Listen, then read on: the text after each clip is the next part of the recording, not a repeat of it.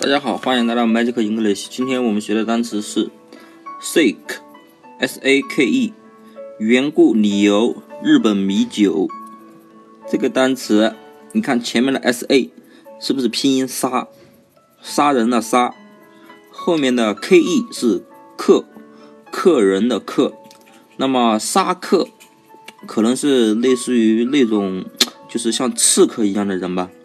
那么沙克，假如这个沙克很喜欢喝日本米酒，啊，那么，那么沙克杀人需要需要缘故需要理由吗？